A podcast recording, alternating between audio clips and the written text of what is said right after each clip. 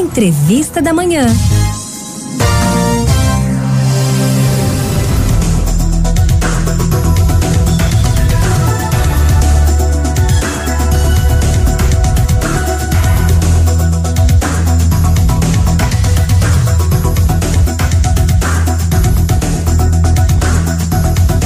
Você já ouviu falar de sepse, mais conhecida como infecção generalizada? A sepse é responsável por cerca de 30% da ocupação dos leitos de UTI em todo o país. Por volta de 420 mil casos são registrados por ano no país e, apesar dos avanços terapêuticos, a mortalidade chega aos 55% nas unidades de tratamento intensivo Conversamos hoje com o médico Noel Loureiro. Ele é coordenador do Hospital Miguel Arraes e nos explica algumas, nos tiram, na verdade, algumas dúvidas sobre a sepse. Doutor Noel, muito obrigado pela sua participação. Bom dia para o senhor. Bom dia, Railson. Prazer aqui conversar com você e os ouvintes. Prazer é nosso recebê-lo aqui no nosso Manhã 105. A gente já começa falando, doutor, que o Dia Mundial da Sepsi foi no último dia 13, mas o nosso ouvinte deve estar tá se perguntando, apesar dessa, dessa breve explicação que eu falei aqui, mas ainda deve estar tá se perguntando como é que se dá a sepse e por que que a gente precisa se conscientizar desse, desse problema na saúde. A sepse, ela é uma infecção grave, né, que pode ser provocada por bactérias, por vírus, e ela tem, você tem a infecção e o organismo responde essa infecção de uma maneira descontrolada. E a própria infecção, do, a própria resposta do organismo leva a um dano, às vezes, maior do que a infecção. É, conceitualmente, quando você tem sepsis, você tem um órgão que já deixou de funcionar adequadamente. Então, o pulmão não consegue oxigenar adequadamente o sangue, o coração não consegue manter a pressão em níveis adequados, a pessoa começa a ficar sonolenta. Então, esses são sinais importantes de gravidade e que fazem com que esse paciente tenha que ser tratado rapidamente num local com a infraestrutura indicadas. Né? Então, é por isso que a gente fala muito que a sepsis tem que se identificar. Ela tem que ser tratada dentro do hospital, muitas vezes dentro da unidade de intensiva. Doutor, mas aí não cabe naquela coisa de ah, eu tô no hospital, pego uma sepse é, de um lugar que eu fui tratar de uma doença, acabei pegando outra, não fica isso muito na cabeça do, do, do paciente? No organismo da gente tem bactérias né, em várias partes, então na pele da gente, no, no, na boca, no intestino, nós temos bactérias nessas regiões. Essas bactérias, elas fazem parte de uma flora né? E quando é uma bactéria dessa sai daquele local que ela normalmente existe, e vai para o pulmão, para a corrente sanguínea, ela provoca infecção que acontece no hospital? No hospital a gente tem pessoas que vão tratar infecção e que tomam antibióticos por conta disso. O antibiótico que você toma, uma pneumonia, por exemplo, ele mata aquelas bactérias não só no pulmão, mas também em todo o organismo da pessoa. E aí você começa a ter uma seleção de bactérias que são difíceis de tratar, são mais resistentes. E aí a pessoa, ela também está fazendo tratamento, muitas vezes ela precisa colocar uma sonda na uretra para coletar xixi, ela precisa colocar uma sonda na veia para fazer antibiótico. Isso são portas de entrada aquelas bactérias que estão ali é, é, na uretra, né, no, no, na pele, elas chegarem no sangue, na bexiga, né, em outras partes do organismo. Uhum. E aí, dentro do hospital, tudo que seja causado por uma bactéria que já tem algum grau de resistência. E com isso você tem mais dificuldade de tratar ele. Ô, ô doutor, qualquer pessoa é, pode ficar é, propenso a adquirir a sepse, né? Mas aí eu queria saber do senhor se para algum público em específico ela pode ser um pouco mais grave. É, a sepse, ela tem que, tem que tomar muito cuidado com pessoas idosas, com as crianças pequenas, né? A gente tem que tomar cuidado com as pessoas que têm alguma doença já, então uma pessoa que fumou durante muito tempo, já tem problema no pulmão, ou uma pessoa que tem insuficiência renal, precisa fazer hemodiálise, ou pessoas que estão fazendo tratamento para câncer e precisam tomar aquela quimioterapia. Esse grupo é um grupo que é mais propenso a ter quadros graves. E aí tem uma chance maior de evoluir com, um choque séptico, né, um quadro mais grave. Uhum. Ô, doutor, e agora indo para a prática, A pessoa foi diagnosticada, está no hospital, foi diagnosticada com sepse. Qual é o tratamento? O tratamento, assim, o ponto-chave, e essa também está sendo feita aqui em questão de barrais com relação ao, ao mundial da sepse, é identificar que aquele paciente é um paciente com sepse. Porque a gente brinca muito que no, no, na sepse tempo é vida. Então, quanto mais rápido inicia o tratamento, principalmente antibióticos, maiores as chances desse paciente se recuperar.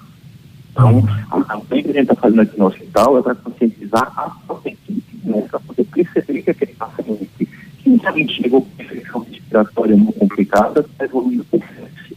Aquele paciente que eventualmente está tratando uma infecção simples começa a evoluir com sepse. E aí o ponto-chave é o início precoce do antibiótico.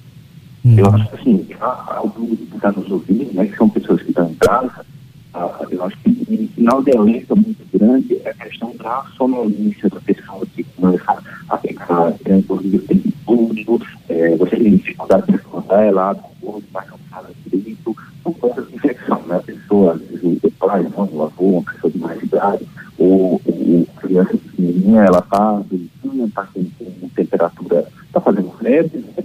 E aí começa a ficar muito molinha, muito, muito apática, querendo estar deitada dormindo o tempo todo, essa é que seja levada para um hospital, para emergência, para ser avaliada, ela vai colher exame de sangue, ela vai ser examinada por um médico, e se for constatado sexo, ela vai precisar ser internada, né? Então, acho que essa perda do estado geral, essa, essa sonolência, é, a dificuldade de explicar aquela pessoa que se fluido, são sinais de alerta para quem está em casa de que é um quadro de infecção mais grave. E aí é interessante que seja avaliado por um profissional médico. Ô, doutor, um outro termo que a gente escuta bem é sobre choque séptico. Tem diferença entre a sepse e o choque séptico? Quando a gente tem, a gente atualmente consegue você a sepse, quadro de sepse, quando tem um órgão que não está funcionando adequadamente, eu tenho uma insuficiência daquele órgão. Uhum. E tem que quando um órgão deixa de funcionar direito, ele sobrecarrega todos os outros. Né? Quando, em alguns casos, a, a sepse evolui para um quadro em situação de dificuldade de manipulação sanguínea desadequados. Assim, começa a evoluir com nível muito baixo de pressão, e se o sangue fica com a, a pressão muito baixa, você tem dificuldade de chegar a todos os órgãos. E aí isso é um quadro mais grave dentro dos pacientes com sepse, aqueles que evoluem com pressão baixa, são dados de choque séptico, e é um momento mais grave ainda, né? Então esse vai ter que ir ao de todo jeito. Doutor tem uma pergunta aqui de uma ouvinte que ela não quis se identificar. Ela diz assim: Estou há duas semanas com ânsia de vômito, espasmos musculares. Os exames de sangue eh, estão no padrão, estão normais. Devo procurar um infectologista? Olha, a ânsia de vômito e esses espasmos não são os sinais clássicos de sepse. Né? Os sinais mais clássicos é febre, é coração acelerado, falta de ar, esses são os sintomas mais comuns. É, as principais infecções né, que a gente vê no dia a dia levando a quadro de são pneumonia, infecção urinária e também infecção de tubo digestivo, que são a gente chama de gastroenterite. Mas normalmente eles cursam com diarreia, com febre, com prostração, com muita dor abdominal. Assim, a ânsia de vômito, é, eu acho que seria mais interessante que ela fosse avaliada por clínico geral. Uhum.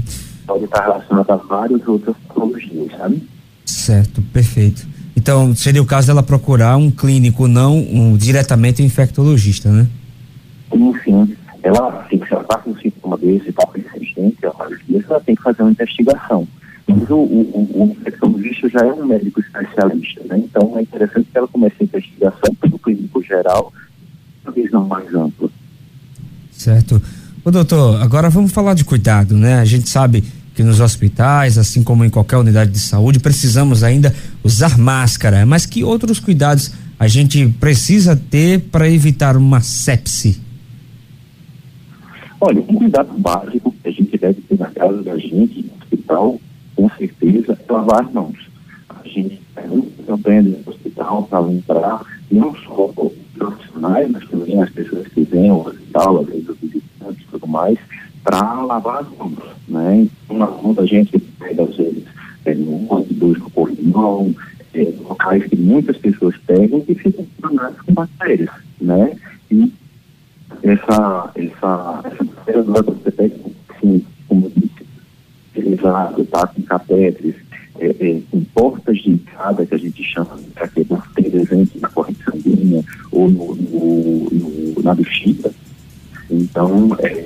é, a forma que a gente tem mais efetiva de diminuir isso é lavando as mãos. Hum. Ah, inclusive, quando o paciente vem no hospital, às vezes é comum, ah, principalmente o paciente que tem um pouco mais de tempo internado, aí a pessoa vai e conversa com a outra pessoa que está no, no, no, no, outro, no, outro, no outro leito, né? E é principalmente você pega numa pessoa, depois pega na outra, sem lavar as mãos, ajudando a disseminar, às vezes, bactérias da flora do hospital, mas são outras bactérias que são mais resistentes.